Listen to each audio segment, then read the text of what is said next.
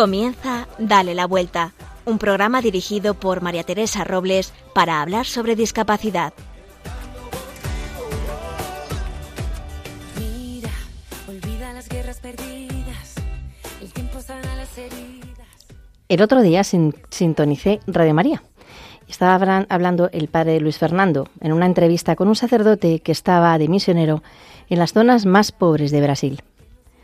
Contaba que una de las cosas que más le habían llamado la atención es que nadie se queja. Puso una anécdota. En el colegio en el que, el que la atendía, uno de los colegios que la atiende, se exponían unos trabajos de fin de curso. Imaginaros el esfuerzo que supone para ellos eh, pues realizar esos trabajos en el que no hay casi material, no hay casi papel, no hay casi nada, ¿no? Y, eh, y- ahí estaban, había un expuesto todo súper bonito para que los padres vieran todo lo que habían hecho esos niños durante el año. 15 minutos antes de empezar la exposición y que vinieran los padres con sus hijos, hubo una lluvia torrencial. Destrozó todo lo que había. Y él fue corriendo al colegio y se encontró, lo primero que se encontró fue con la directora. La directora le sonrió y él salió del, del- taxi enfadado y dijo, madre mía, es que mm, esto, mm, qué rabia, que, ahora van a venir los padres se van a encontrar con todo destrozado. La, directora, la directora eh, le dio una sonrisa y le dijo, pero ¿por qué se queja? Si todo es para bien. Yo me quedé pensando en este mal endémico que nos caracteriza a este primer mundo, que si hace calor nos quejamos, que si hace frío nos quejamos. Aunque no tengamos incluso ganas de quejarnos, nos quejamos por dar conversación. Pero no nos paramos a agradecer. Yo hoy me he propuesto cambiar mi queja por las gracias. Ver en mi vida el regalo que supone ver detrás a ese papá Dios que nos quiere y que nos acompaña. ¿Te apuntas?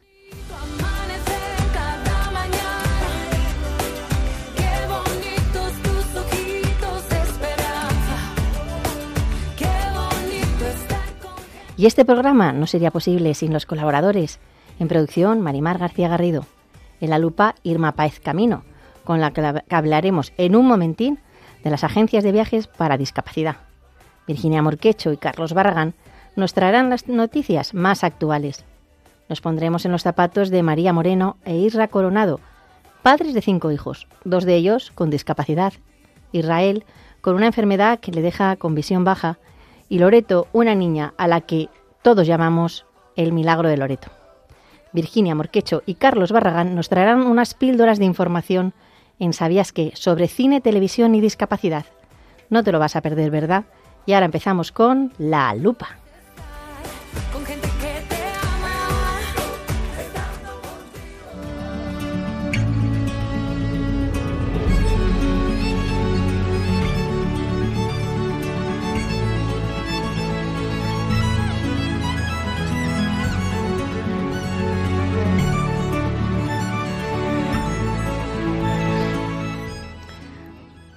Hola Irma, buenos días, ¿qué tal estás? Hola María Teresa, buenos días. Pues eh, bueno, pues contenta porque va avanzando el año. Y un poquito catarrada, te noto. Un poquito acatarrada, sí. La verdad es que estos, eh, estos días, este tiempo, estos cambios que está habiendo, ¿no? Tan pronto hace bueno como hace malo, ahora nos tenemos que abrigar un montón. Bueno, pues yo creo que nos está afectando bastante un poquito a la garganta a la mayoría de las, de las personas. Pero es que pensando en esto, eh, esta mañana digo, pero si es que falta un mes para Nochebuena prácticamente. La verdad es que sí, tenemos por delante el puente de la Inmaculada y la Constitución, donde muchos de vosotros seguro que estáis pensando en iros de viaje y sobre todo cómo ir.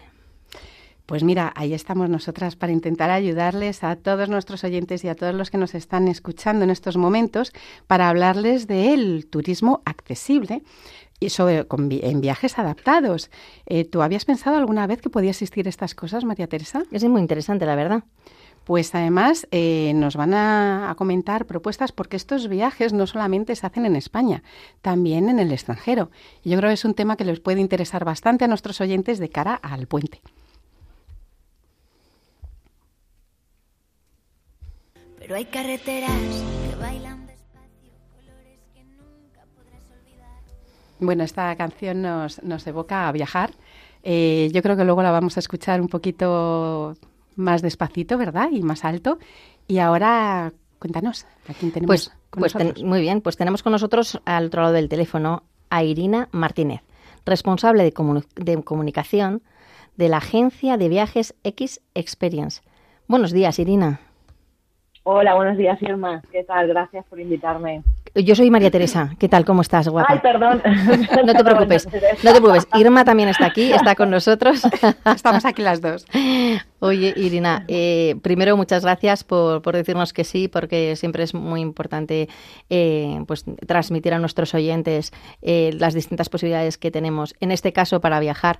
Y, pero me gustaría, tengo una curiosidad, ¿con- ¿por qué decidisteis crear esta agencia de viajes eh, con viajes adaptados para personas con discapacidad? Bueno, pues eh, al final, em, en un principio era una agencia para atraer a um, turista argen- de Argentina a Andorra.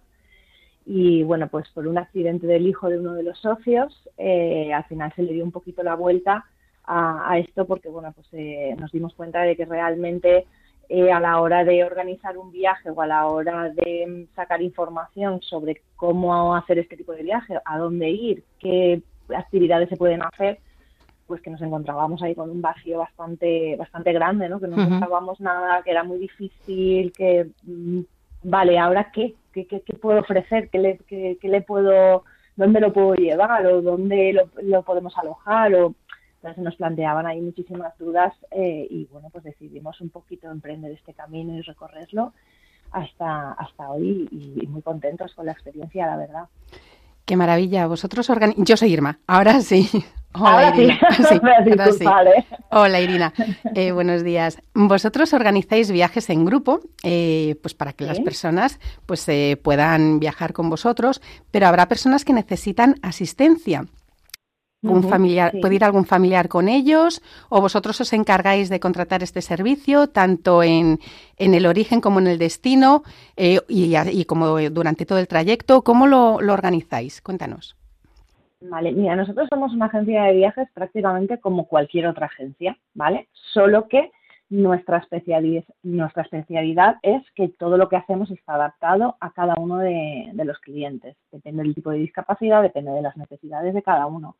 Entonces, hacemos grupos, pero también hacemos individuales, familias, eh, todo el mundo está invitado a venir, no hace falta que tengas una discapacidad para unirte a nuestros grupos.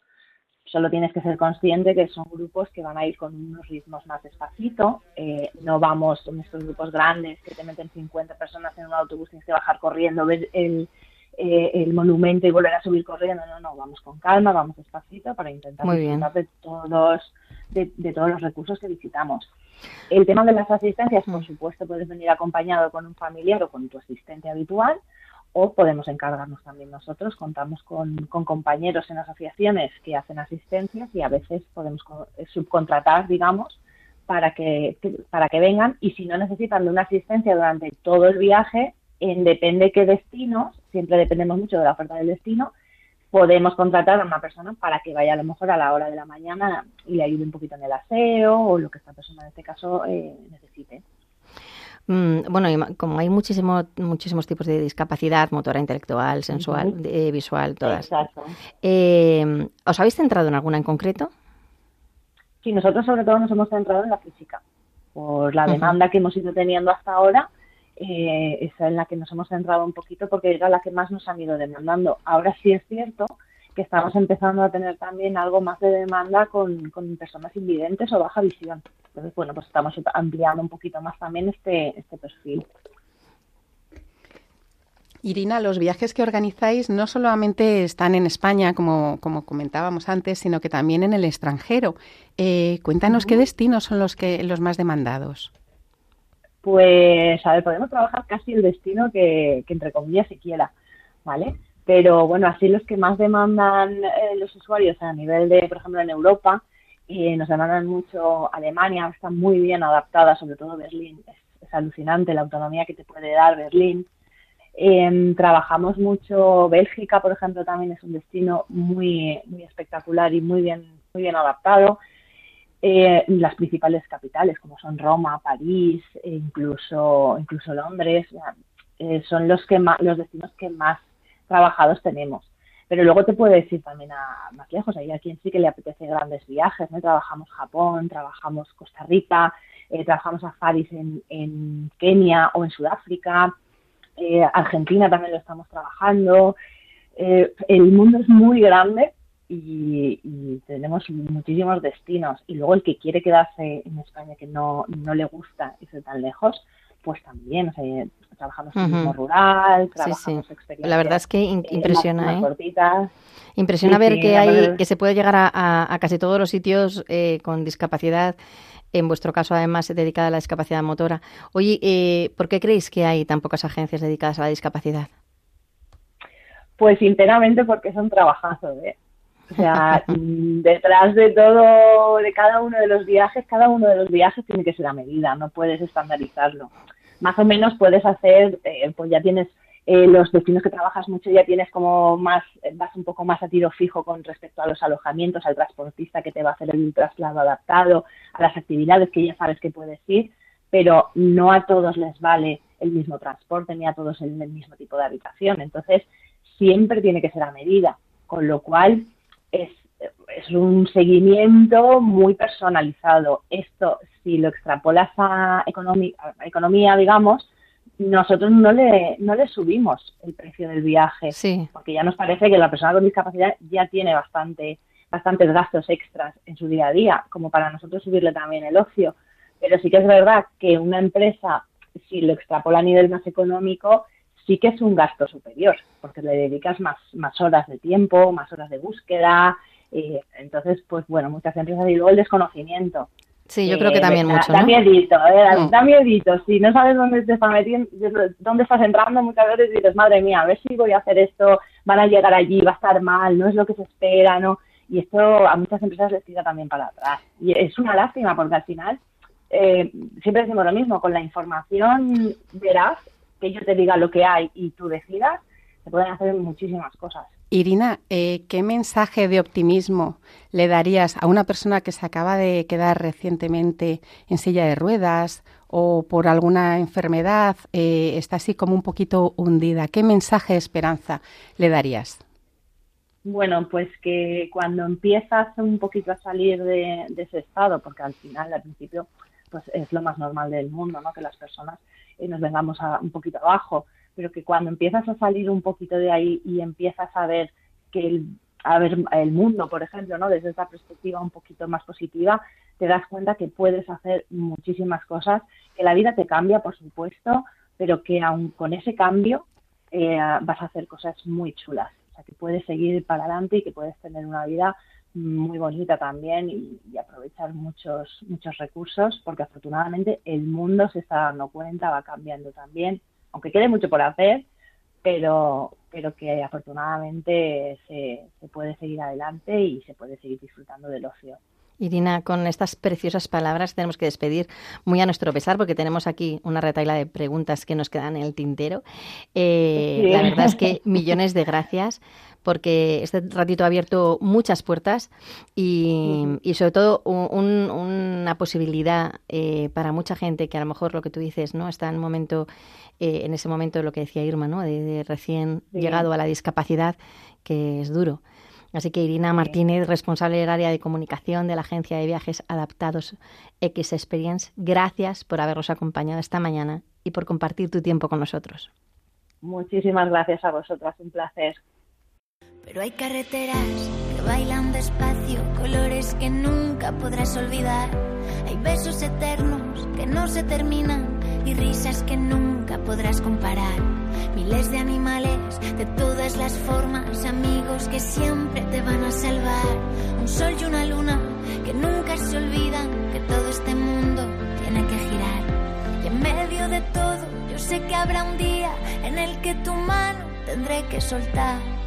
Ya de reojo te intentaré cuidar y espero que al final merezca la pena. Y ahora Irma nos tiene que recordar algo. Pues sí, como os digo siempre, si vosotros también queréis hablar de vuestra fundación, asociación, trabajo o de vosotros mismos, siempre y cuando tengáis relación con el mundo de la discapacidad, Este es vuestro espacio. Podéis poneros en contacto con nosotros escribiéndonos a dale la vuelta a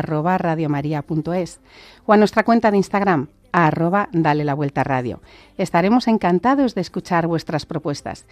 Y hoy me despido con la frase de Jim Abbott. La discapacidad no te define, te define cómo haces frente a los desafíos que la discapacidad te presenta.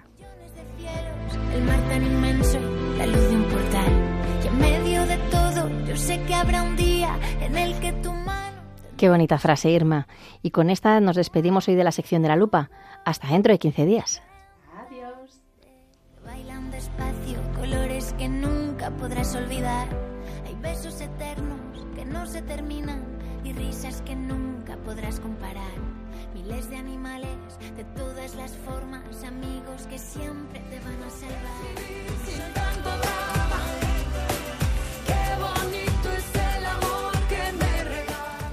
Virginia Morquecho y Carlos Barragán nos tienen al, ta- al tanto de la actualidad.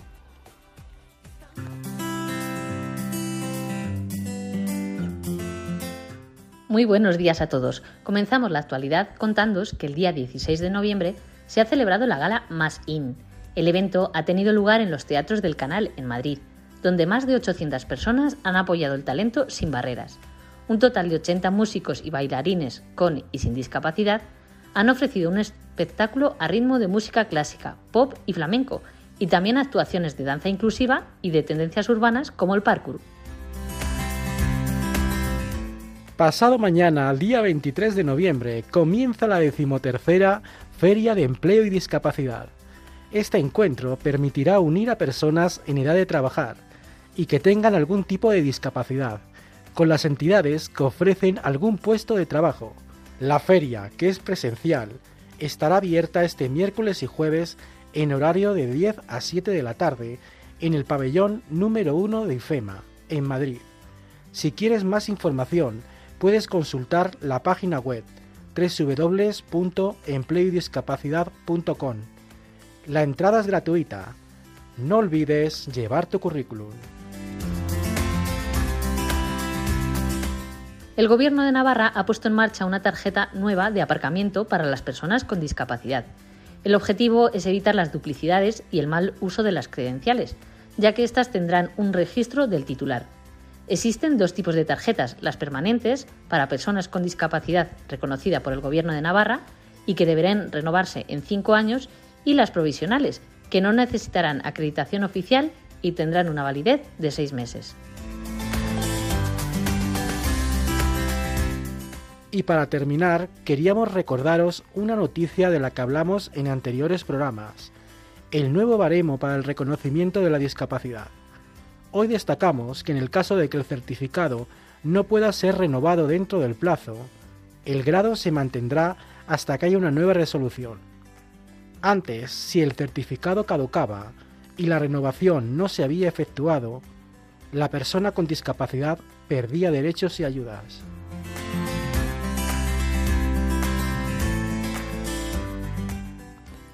Ya está aquí Carlos Barragán. Continúa con nosotros para contarnos cuáles han sido nuestros mensajes de esta semana. ¿Algo que podamos destacar, Carlos? Ya lo creo. Como sabéis, hace pocos días celebramos que nuestro programa ha cumplido un año en antena. Y en este cumpleaños tan especial hemos recibido muchas felicitaciones de nuestros oyentes. Son muchos, así que solo te voy a leer alguno, como el de Esperanza de Murcia, que nos da la enhorabuena y también las gracias por todo lo que le ayuda al programa, o el de Majo de Valencia, que también nos felicita por el programa y por el gran equipo que lo formamos. Del programa anterior también nos han llegado varios mensajes de oyentes, a los que les ha sorprendido la sección de ¿Sabías qué? Muchos no conocían tantos santos que tuvieran discapacidad. Y un último apunte, Teresa. Nos piden si podemos hablar de planes de ocio inclusivo para las próximas fiestas de Navidad. Pues parece que nos han oído, nos han leído el pensamiento en la lupa hoy, porque es justo de lo que hemos hablado. Así que fíjate que vamos en sintonía con nuestros oyentes. Muchas gracias, Carlos, por poner voz a nuestros oyentes.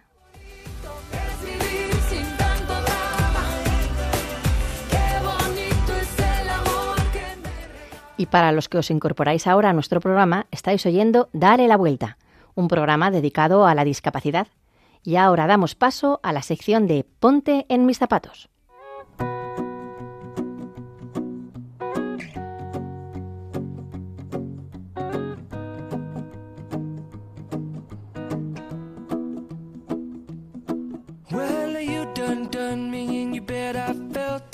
tried to beat you, but you're so hot that I melted. I fell right through the cracks.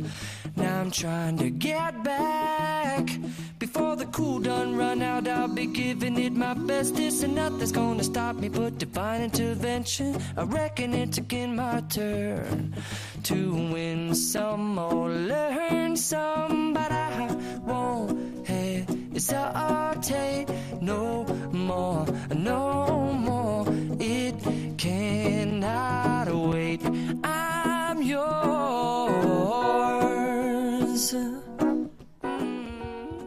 Y con esta preciosísima música empezaron su historia de amor María Moreno e Israel Coronado hace ya 13 años. 13 años, uno más que el mayor. Bienvenidos a, a Ponte en mis zapatos, a la sección de Ponte en mis zapatos, a este programa de y la Vuelta. Eh, la verdad es que os esperábamos con muchísima ilusión. Os voy a contar un poco, os voy a poner antecedentes.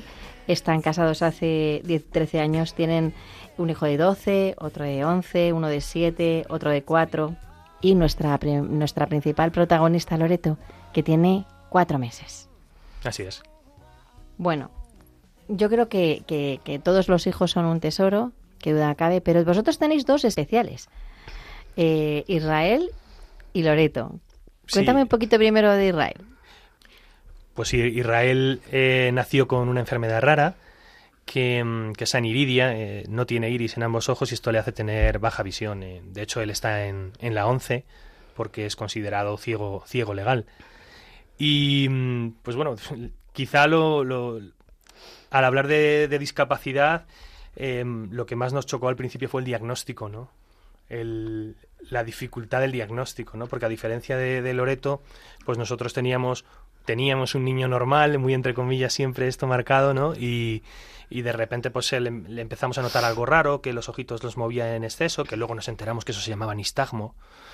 Y entonces pues nos hicieron una valoración y, y querían descartar precisamente daños cerebrales porque cosas podían más ser gordas. cosas más gordas. Y al final cuando nos dijeron que era una baja visión, pues de alguna de, algún, de alguna manera pues casi dijimos me planto, ¿no? Claro. fantástico, entre comillas, con el sufrimiento de, de, aquellos momentos, pero dijimos qué bien, qué bien que, que nuestro hijo no tiene una discapacidad intelectual grave. Claro, yo, eh, yo sé que, que nos contaba, me contaba María que lo había pasado mal, ¿no? Sí, yo lo pasé muy mal. Pero yo lo pasé muy mal porque mm, em, tendemos a, bueno, o a mí me pasó, ¿no? Que a ti te dan un diagnóstico y tú lees sobre ese diagnóstico y hay un montón de patologías asociadas, ¿no? Claro. Y tú te las empiezas a imaginar en tu hijo hecho realidad, ¿no? Y sufres antes de tiempo porque no siempre se cumplen todas las patologías eh, o no de la gravedad en las que muchas veces lo cuentan, ¿no? Entonces, eh, con Israel yo sufrí muchísimo antes de tiempo. O sea, yo me acuerdo de tenerle en brazos por la noche, mirarle y llorar, imaginándomelo, pues eso, eh, pues absolutamente ciego total, sin nada de resto visual, con, con bastón, que podría ser, ¿eh? Con bastón, leyendo braille. A lo mejor cosas que, que no han pasado, porque de momento es verdad que no han pasado y que tampoco son tan horribles viéndolas ahora, la verdad. Pero en ese momento me parecía... Se hacía un mundo. Horroroso. Sí, mm. totalmente horroroso. Y también os contáis que, que, vuestro hijo ahora mismo hasta juega al fútbol. Por favor, esto contarlo, que lo tienen que oír. Sí, él...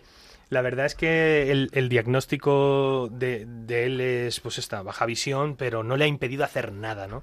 De alguna manera en la ONCE también nos han educado a nosotros como padres para decirnos que, que no les tenemos que poner límites de ninguna manera a nuestros hijos. ¿Que quiere jugar al fútbol? al fútbol, que quiere jugar al golbol, que es un deporte adaptado para, para personas ¿Cómo has dicho que se llama? Golbol. Bueno, me encanta. Para personas ciegas, pues, pues al golbol. Y, y la verdad es que no poniéndole límites, la verdad es que es un niño que, hace una vida completamente normal. De hecho, eh, cuando nos dieron el diagnóstico, pues eran todo preguntas, todo preguntas. Y decir, ¿y podrá conducir? Que seguramente no, a no ser que Google termine de acabar los coches estos que conducen solos. Eh, ¿Podrá leer? Pues sí, gracias a Dios es el que más lee de casa, es el niño que más lee en casa. Em, y luego tendrá una... podrá hacer deporte, ¿no? Y me decían mis hermanos, que son muy, muy simpáticos, dice, tampoco te creas que tu carrera deportiva ha sido como para tirar cohetes, o sea que tampoco te preocupes de si el niño va a hacer, va a hacer deporte o, o no. Y la verdad es que hace mucho deporte, le gusta mucho jugar al fútbol y juega en un equipo eh, pues que a nosotros nos gusta mucho la inclusión en un equipo que es, eh, de personas, eh, un equipo normal de, de fútbol sala. ¿En el colegio? No es adaptado, no es fútbol sala adaptado. Oye, ¿qué años tiene? ¿Va Pues a cumplir 11 va la semana que viene? 11. Ujú. ¿Es un niño feliz? Sí, totalmente. Tenéis la que ver la sí. cara de los padres ahora mismo. La cara de los padres es, o sea, la- no le, por- no se puede abrir más, o sea, la sonrisa imposible. Eso es que ahí la baba. Voy a traer Ya. un babero ahora mismo. Sí, es que yo me emociono porque es que además eh, Irra de, de- O sea, todos nuestros hijos son maravillosos. Eh, pero es verdad que Irra te recuerda la, la humildad y el servicio todos los días. El estar por el otro, siempre. Eh, y es muy guay. Me estoy emocionando yo. Ya, es que yo vengo un poco Vamos a acabar hoy. llorando hoy. Todos, todos nuestros oyentes detrás con, con el pañuelo sonándose. Por Dios. No, no, por Dios. Sí, sí. Sí, sí, Pero porque es es, verdad una- es que un lloro de alegría. O sea, Sí. además este, estas lágrimas son de alegría, Sí. son de felicidad y de superación. Y de orgullo. Y de orgullo. De orgullo, sí. Sí, porque nos enseña muchísimo. Él tiene muchísimas dificultades al día y no lo muestra. O sea, no se está quejando todo el día. Yo me quejo muchísimo más por tonterías. Y Loreto también. Y Loreto, nuestra también. pequeña Loreto, de la que ahora hablaremos, que es la, la- la- por la que os he conocido, la que tiene la suerte de conoceros, eh, es la que nos ameniza con una canción de fondo.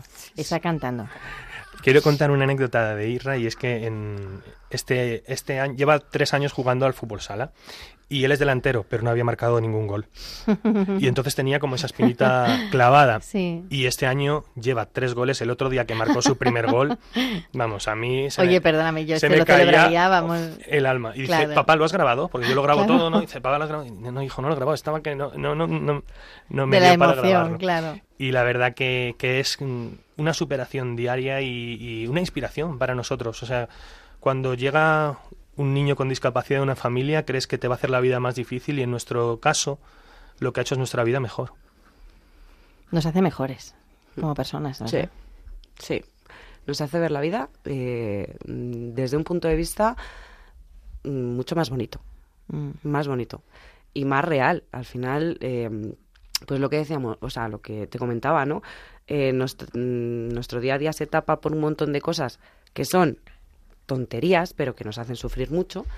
Y, de pronto, eh, cuando viene, pues, una situación así, ¿no? Con un, un hijo tuyo que tiene una enfermedad, pues de pronto se priorizan otras cosas y él te hace priorizar lo verdaderamente importante, que es, pues, disfruta del día a día, sé feliz, quiere al otro y cuídalo. Es que tampoco es más. Qué bonito. Mm. Totalmente de acuerdo. Mm. Y luego mm, tenía, bueno, todos chicos, no lo hemos dicho, pero son todos chicos menos la pequeña. Sí. Tenéis esa gran ilusión. Y entonces, ¿qué pasó? Contadme un poco. Bueno, pues nosotros vamos eh, con nuestra comunidad, en- de nuestra parroquia, a un viaje a, a Roma y a Loreto. Y en Loreto eh, la tradición dice que está la casa de la Virgen María, que la trajeron, la trajeron piedra a piedra, ¿no? Y mm, entonces eh, se nos invitó a pedir un regalo, una gracia, y nosotros la verdad es que eh, teníamos mucha ilusión en tener una niña. Siempre hemos tenido ilusión en tener una niña. Y, y la pedimos. Y nos dijeron, tened fe porque si pedís con fe se, se os concederá.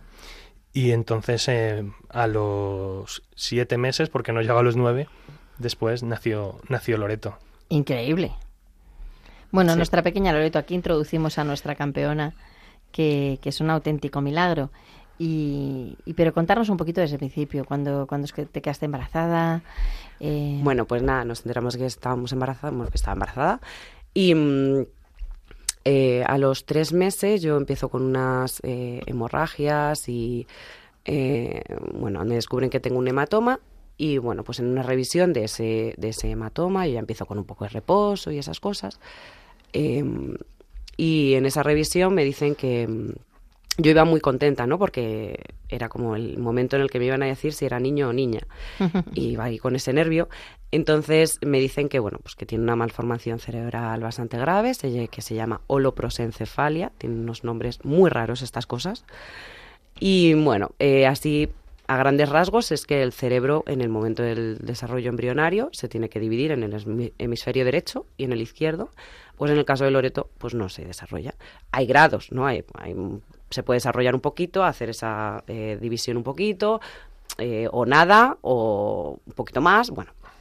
Entonces eh, me dicen que es una que es incompatible con la vida eh, y que tiene una esperanza de vida como mucho de un año, entre los seis meses y un año, que la mayoría, el 50%, eh, no llegan al parto. Em, bueno, yo en ese momento, que es verdad que estaba yo sola, porque por COVID todavía mi marido no podía entrar, No dejaban pasar a los maridos por COVID. pues fue muy dura esa sí, época, ¿eh? fue difícil. Y mm, pues bueno, pues dije, pues el Señor me permitió decir, bueno, pues que sea la esperanza de vida que Dios quiera. E inmediatamente dije, bueno, pero me vais a decir si es niño o niña, porque no me lo habéis dicho. Y entonces me dije, no, es una niña. Y ya dije, vale, perfecto. Cuando salí de allí, lo primero que hice fue llamar a Israel, le conté todo, eh, con muchísima pena, con muchísimo sufrimiento, ¿no? Y le dije, bueno, es una niña y se va a llamar Loreto, como él quería, porque él quería que se llamara Loreto. Porque tú no querías. Mm, no lo Te tenía del todo claro, no lo tenía del todo claro, sí. Hombre, perdóname, estaba Sí, clarísimo. sí, pero me resistía un poquito. Tal vez sí. este eran las hormonas, pero eso, Sí. se- eso estaba escrito con Sí, boli. no, ¿eh? ahora lo pienso y digo, jolín, pues no sé por qué, pero me resistía un poquito. Entonces le dije, se va a llamar Loreto porque ya que la Virgen nos lo ha dado, que la Virgen lo cuide porque yo no puedo con esto. Eh, y bueno, fueron momentos muy duros, ¿no? Al final, eh, bueno, pues ecografías que ibas haciendo y, y iba cada vez peor. O sea, nosotros mm, vivíamos cada semana en, pues lo mismo no tiene mm, latido ya, o sea, ya se ha interrumpido el embarazo, eh, porque lo siguiente era, pues se está involucionando, el cerebro se está autodestruyendo, lo poco que tenía ya no está, y es como, bueno, Cada ecografía era, era, Era un peor, peor. era un peor y nos llegaban y decían, "Está- vacío, la cabecita de la niña está vacía. Y la verdad era, era muy doloroso. Y en un determinado momento llegamos a, a preguntar, porque ya se acercaba pues los sexto mes, y dijimos, bueno, tenemos que preparar la ropa, el carro, la cunita, y nos dijeron, no preparéis nada, chicos. Qué duro esto. Pero con, con cariño, dicho, Sí, ¿eh? sí, por, sí, el, por el médico, con mucho cariño, ha dicho, oye, no preparéis nada porque va a ser luego más duro tener que recogerlo porque no habían, en realidad no había ninguna, ninguna esperanza de, de vida para, para Loreto. eran segundos. Nos decían que si llegara al parto viviría segundos, ¿no? Y, y bueno, pues o- obviamente es muy doloroso, ¿no? Es, es, o sea, tú estás cuidando una vida dentro de ti que, que, pues que no tiene esperanza ninguna, ¿no? Y entonces, y además un embarazo físicamente duro, porque yo tenido embarazos buenísimos, pero este era muy duro, estaba en reposo, no podía hacer todo lo que yo, pues con otros cuatro hijos en casa, tienes que hacer, ¿no? Entonces al final, pues gracias a Dios, pues mi marido estaba ahí, pues haciendo y ayudando y apoyando y un montón de gente que nos echaba, pues las manos por todos lados, ¿no? Que iban a por los niños al colegio y todo esto, ¿no? Pero es un embarazo muy duro. Y, al, y además, o sea, hay, hay un momento incluso que, pues, el demonio que está ahí te dice, ¿qué estás haciendo? No merece la pena. Todo el sufrimiento que estás llevando con este embarazo, eh, lo que estás sufriendo, las hemorragias, eh, el dolor, em, eh, lo que está suponiendo para tus, eh, tus hijos y tu marido y tu familia, es que no merece la pena. O sea, lo mejor es que se muera. Ya está. O sea, y, y es verdad que el demonio te viene y te dice, lo Sí, mejor sí, es sí. que se muera. Eh, y bueno, pues porque la fe sostiene y al final, eh, pues nosotros tuvimos muy claro desde un principio que la, que la vida y la muerte de nuestra hija, esa responsabilidad no era nuestra. Esa mochila yo no tenía que llevarla. No tenía que llevarla yo, ni mi marido, ni nadie. Era algo que, que es de Dios. Para nosotros es de Dios. Me da igual que, o sea, lo puedes llamar Dios, energía, vida, lo que quieras, no, pero en mi caso es Dios. O sea, ese es el que tiene que decidir sobre la vida y la muerte de mi hija. Yo no, no puedo hacerlo. No puedo hacerlo y además lo voy a hacer mal. Él lo sabe hacer mejor. Con lo cual, y está claro que lo ha hecho muy bien. Mucho mejor Pues sí, desde luego. de lo esperado. Desde luego, cuando le dijiste a la Virgen que la cuidara, que tú no podías, claramente lo está haciendo, porque es increíble. Hubo dos momentos, además, en los que tuvimos que ir incluso al hospital con una hemorragia muy, muy fuerte. Y, mm, y nosotros pensábamos que sin duda eh, ya, Ya, habíamos perdido a, nuestra, a nuestra hija. Y mm, de repente escuchar otra vez ese latido fue increíble. De hecho, los mismos médicos... dec- Nosotros íbamos resignados a, a haber perdido a nuestra hija y sin embargo ellos mismos decían, no, es fuerte, ¿eh? La niña es fuerte. Y luego lo ha demostrado, lo ha demostrado. Desde, Desde luego. luego que lo es, vamos. Hoy eh, sé que en algún momento os invitaron, ¿no? También a, a abortar. Sí. A ver, cuando te hablan de esta malformación tan, tan grave, ¿no? Tan, eh, tan importante, lo primero que te dicen es que está dentro de la legislación el, el poder abortar, ¿no? Y como yo estaba de 16 semanas, creo que es legal hasta la 20, me parece. Hasta la 20, sí. Entonces, bueno, pues desde la 16 hasta la 20, cada semana que íbamos, ¿no? Nos lo recordaban. Estáis todavía en el... Podéis todavía... Cuando lo decidáis, Madre mía, qué duro. llegó un Sí. momento... ¿Lo habéis pensado bien? Nos decía. Entonces llegó un momento en una de las consultas que nos han tratado, de verdad, ¿eh? con el máximo respeto todas las veces, pero es verdad que te lo preguntaban mucho. Em, y llegó un momento que ya mi marido se giró y le dijo que ya hemos decidido que no vamos a, a cambiar de opinión. Está, esté en la 20, en la 21, en la 22 o en la 17. Me da igual, no vamos a cambiar de opinión. Bueno, bueno, vale, vale. Entonces ya fue como, a que lo tenéis claro, ¿no? De hecho, nos cambiaron de ginecóloga. Esa ginecóloga no nos volvió.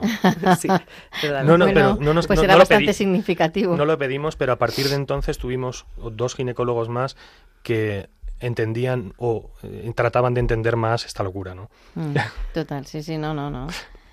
Eh, es verdad que además ahora, mm, bueno, habla, cuando hablábamos por teléfono, eh, estábamos preparando la entrevista, hablabais, ¿no? Del, de la de, de esa parte un poco loca, ¿no? De la sociedad en la que hablamos de aborto, que es matar, y terapéutico, que es curar. Y, y, ¿no? y te decían, ¿no? Que estás Claro. dentro de la legalidad de un aborto de un aborto terapéutico. Claro, eh, se supone que es terapia. O sea, que te lo, te lo dicen como, como algo terapéutico. Como ¿no? un bien para ti yo- para tu hijo. Claro, entonces yo, bueno, te, te lo comentaba a ti, eh, yo entiendo, o sea, em, no lo comparto, pero sí que en esos momentos entiendo a todas aquellas personas que han, que han pasado por esa situación, ¿no? Bien pues, sea por un diagnóstico malo eh, en el embarazo o bien sea por riesgo para la madre, sí que lo entiendo. Entiendo el miedo al sufrimiento. Muchísimo miedo. Da muchísimo miedo el voy a sufrir yo y va a sufrir mi hijo. Y va a sufrir probablemente mi marido, mi familia, porque yo no sé lo que Mm. voy a tener en unos meses. Y con no sé lo que voy a y tener. sobre todo que ves la parte como negativa de todo. Claro, es todo. En ese momento lo todo ves. lo malo. Mm. Todo yo, lo malo. yo lo llamo esperar sin esperanza, que es tremendo, ¿no? Eso es muy duro. es No tener esperanza es muy duro. Entonces, Es una de las cosas peores, ¿no? La, Sí. El desesperar. Claro, entonces, la- l- en nuestro caso, eh, l- el único halo de esperanza que teníamos, pues era la fe. Es que no te queda otra. O sea, yo, yo con esto, eh, yo con esto no puedo, ¿no? No puedo, porque, porque no entra en mi razón que esto, pues eso, sea normal. eh, voy a sufrir muchísimo, yo no voy a poder con esto, ¿no? Porque, porque no. Eh, y además la justicia, ¿no? El, porque esto a mí eh, no es justo, mi primera hija, eh, pues Una ya podría ser normal, ya tengo uno que tiene discapacidad, por, por estadística no me debería tocar. Sí. Entonces, claro, entonces sí. eh, la justicia también te sale. Y en ese momento, pues lo único que te salva un poco es, pues es la fe, el mirar a Dios, el mirar a, a la Virgen y decir, pues ya que me lo estáis mandando, pues bueno, pues darme lo que necesito para, para ello, ¿no? Pues esa fortaleza, esa fe, esa alegría también. Yo, para mí era importante vivir todo esto Con a pesar alegría, del claro. sufrimiento con, su- con alegría. Porque, jolín, si Lo no... que pasa es que te lo ponían muy difícil, porque entre el, el que cuando ibas siempre ibas pensando que ya no ibais a tenerla y tus hemorragias y o sea, Sí. todo el conjunto no ayudaba, entonces era muy difícil, ¿no? Sacar eh, esa alegría, ese Sí. fondo. Pero para eso que- están también tus otros hijos, que te hacen salir de... Yo no estaba todo el día pensando, si fue, si hubiera sido mi primera hija, a lo mejor sí, pero yo no estaba todo el día pensando en, en esto, ¿no? Eh, porque para eso estaban los otros. Qué ¿no? maravilla, sí. Sí, que me hacían salir de, pues, de ese sufrimiento y de esa estar constantemente pensando en lo malo, ¿no? Salir de ti mismo y, y estar cuidándoles al servicio de ellos, pues ha sido lo mejor que nos, que nos ha podido Mm. pasar. De hecho, ya estaba en reposo y estaba yo con, por ahí por la casa con los otros cuatro, que era una auténtica, una auténtica locura. De hecho, siguen siendo ellos ma- los que dan más guerra que la niña. O sea, ahora mismo siguen creo. dando más guerra. y perdonadme, pero ¿cómo lo llevan los hermanos? ¿Cómo lo llevaban en ese momento? O sea, ¿les, les contasteis? Sí, em, yo creo que ha sido un- uno de los momentos más difíciles de, de mi vida, de nuestra vida como padres, ¿no? Que fue el decir, van a hacer una hermanita, pero eh, no viene bien y es muy probable que no nazca y es muy probable que muera. Em, lo explicamos mejor de lo que lo estoy explicando yo ahora, la verdad. Eh, les explicamos que tenía e- ese problema en el cerebro, ¿no? Y que su cerebrito era diferente y que, mm, bueno, que, que nosotros íbamos a seguir adelante y que teníamos que rezar todos por ella. Y fue muy, muy difícil porque, porque ellos lloraban, ¿no? Cada uno, cada hijo es diferente y el mayor apretaba los puños, apretaba los labios, no, no entendía mucho. Y sin embargo Israel, desde su empatía, no hacía más que llorar y llorar. Y no había manera de, no había manera de calmarle, no había manera de calmarle. Y luego cuando se lo contamos al tercero también. El cuarto yo creo que todavía no sabe, sí, no sabe bien, eh, sabe bien que, es- que, que Loreto ha llegado y la cuida mucho. Pero la verdad es que, que fue muy difícil y, y para nosotros eh, nos ayudó mucho a, a normalizar la situación. No queríamos secretos en casa, ¿no? No queríamos por qué mamá está triste, por qué papá está triste. Pues por esto, porque estamos luchando de alguna manera por sacar una vida adelante que es muy difícil. De hecho, incluso compramos el libro de una amiga nuestra, que es Irene Alonso, que, mm, que tuvo un- una hija que vivió segundos por si teníamos que explicarles en un momento dado la muerte de, de su hermana. Y, y la verdad es que de momento no lo hemos tenido que, que usar el libro y espero que no lo tengamos que usar. Y esperamos que no. No, fueron Ahora estamos aquí, duros. que vamos a ponernos a rezar todo Radio María Mm. eh, por, por esta familia tan increíble. Sí, la verdad que fueron momentos eh, muy difíciles. Ellos también nos han, han servido un poco de, de guía, ¿no? Al final la visión de un niño y de un hermano es muy importante.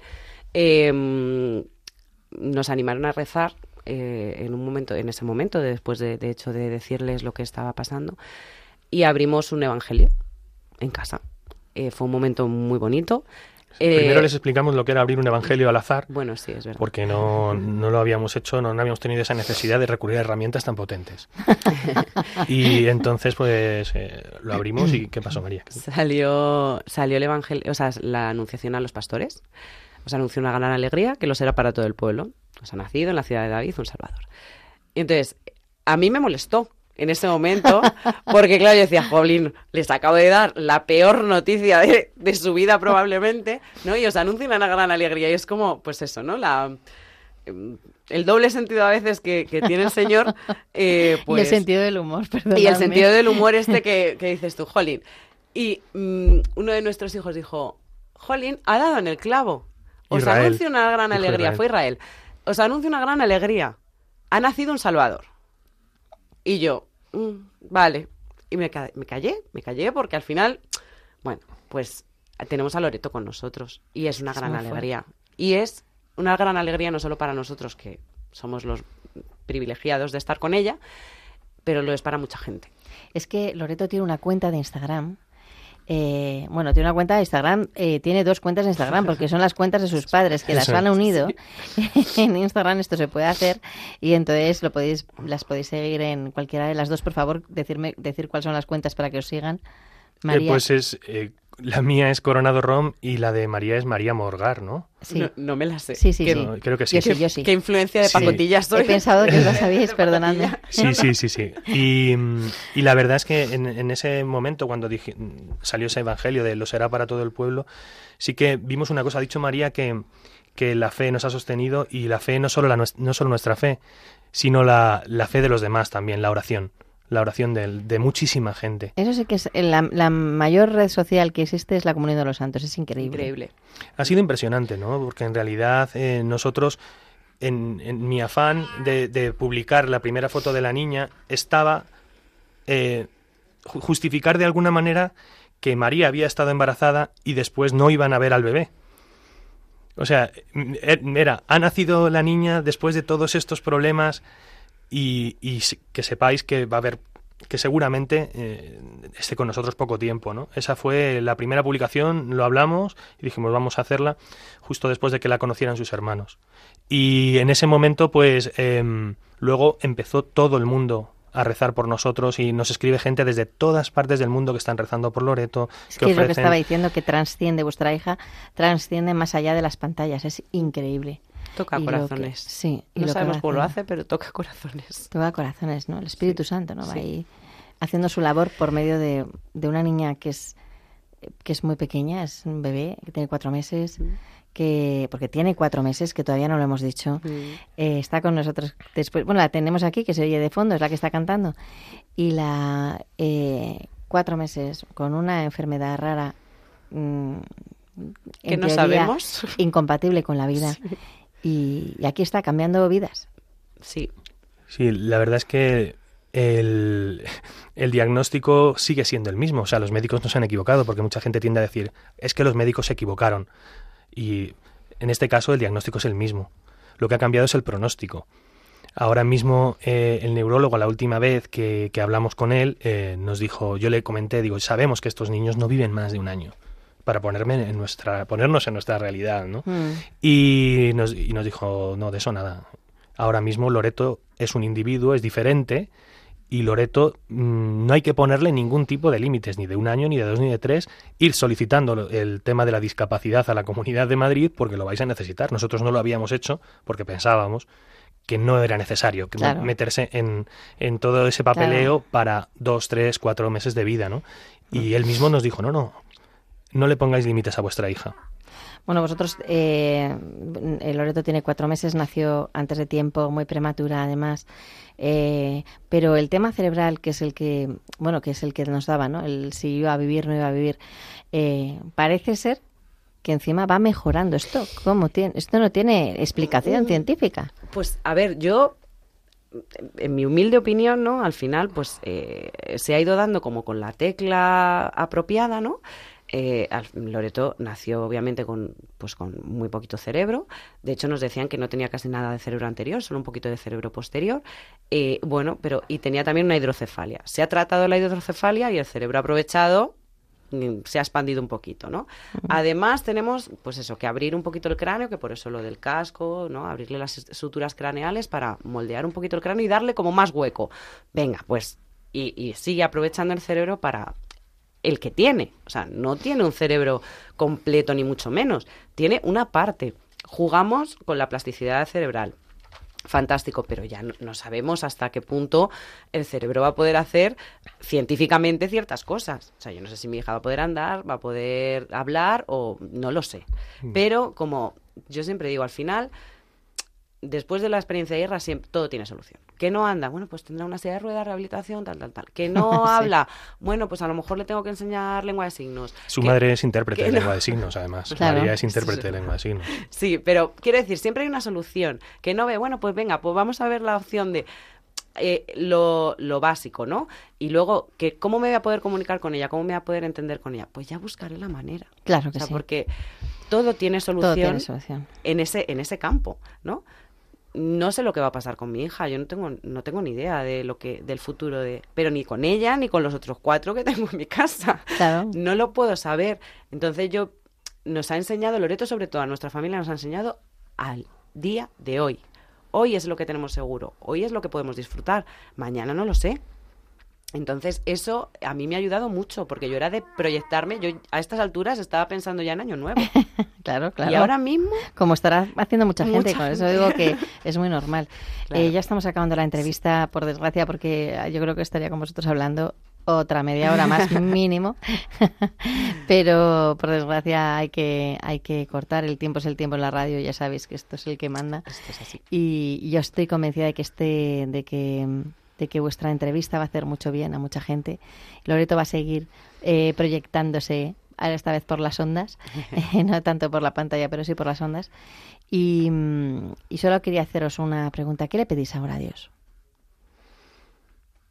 Pues es una, es una buena pregunta. La verdad es que lo que le pedimos es poder disfrutar del regalo que nos ha dado y poderlo disfrutar juntos. Que, que nuestra familia siga con fe eh, todo este milagro, ¿no? Seguir confiando, que no la perdamos la fe, seguir confiando y la alegría, confiando en que Él lo hace bien, lo hace mejor que yo. Que, vamos, que Desde quiero luego, decir- esto es una lección de humildad, sí. Sí, totalmente. Sí. O sea, yo siempre me... Al final, como mujer, quieres tener todo controlado, ¿no? Eh, los, el orden de la casa, las comidas, los niños, tal, no sé qué. Mm, Pues el seguir confiando que él va a hacer las cosas con, con Loreto, con, con el resto de mis hijos, pero especialmente con ella. Y eh, cuidar este tesoro como realmente quiere que lo cuidemos, ¿no? El mostrárselo al mundo porque es porque realmente es un tesoro. Creemos que es una forma de evangelizar esto que estamos haciendo, ¿no? No quedármelo para mí. Eh, y hay que mostrarlo, hay que mostrar que, que la vida se abre paso por, por encima y por delante de todo.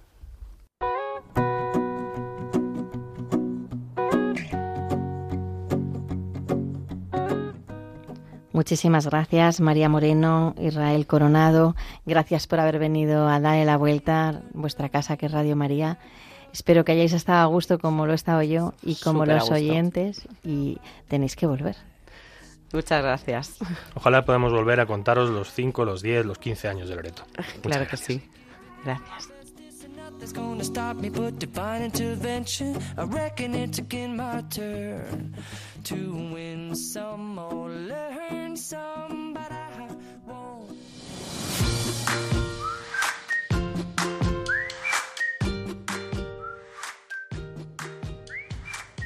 Y ahora os dejo con Virginia Morquecho en ¿Sabías qué? Adelante, Virginia. Buenos días a todos. Hoy en la sección de ¿Sabías qué? Hablamos de televisión, cine y discapacidad. ¿Sabías que hoy 21 de noviembre es el Día Mundial de la Televisión? ¿Y que hay muchas personas con discapacidad que trabajan tanto en el cine como en la televisión? Además, y como veremos a continuación, es un tema que ha llenado de títulos la pequeña y la gran pantalla. ¿Se conoce cuál es la primera película que trató el tema de la discapacidad? Es complicado conocerlo con exactitud. Lo que sí se sabe es que una de las primeras fue El jorobado de Notre Dame, en 1923, o Luces de la ciudad de Charles Chaplin, en 1932.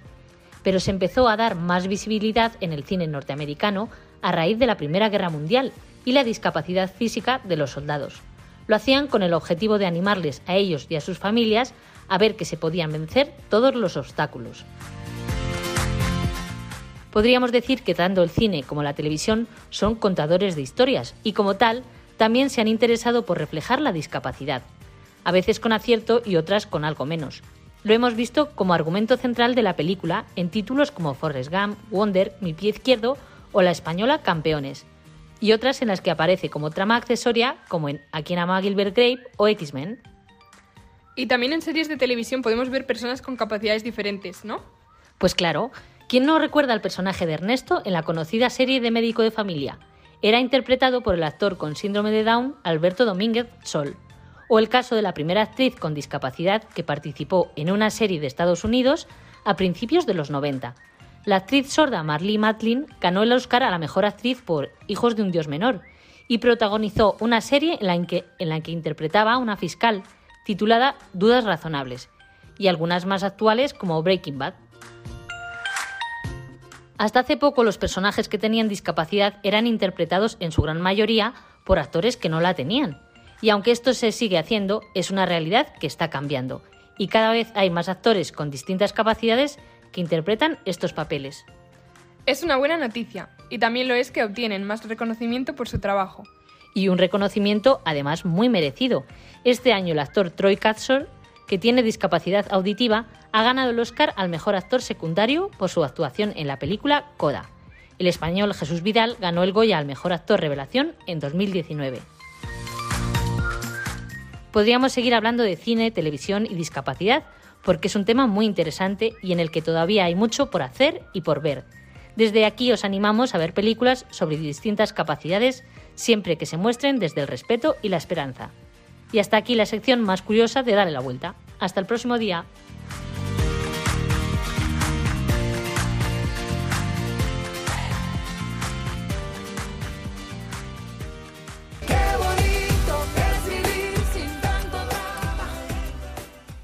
Y todo el equipo de Dale la Vuelta Marimar García Garrido, Irma Páez Camino, Virginia Morquecho, Carlos Barragán, Javier Esquina, junto con quien nos habla, María Teresa Robles, os deseamos que paséis una magnífica quincena.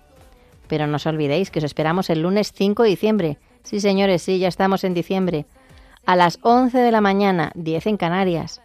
Y si queréis volver a escuchar el programa o compartirlo en las redes, podéis hacerlo desde la página web www.radiomaria.es. Y no te olvides darle la vuelta a la discapacidad.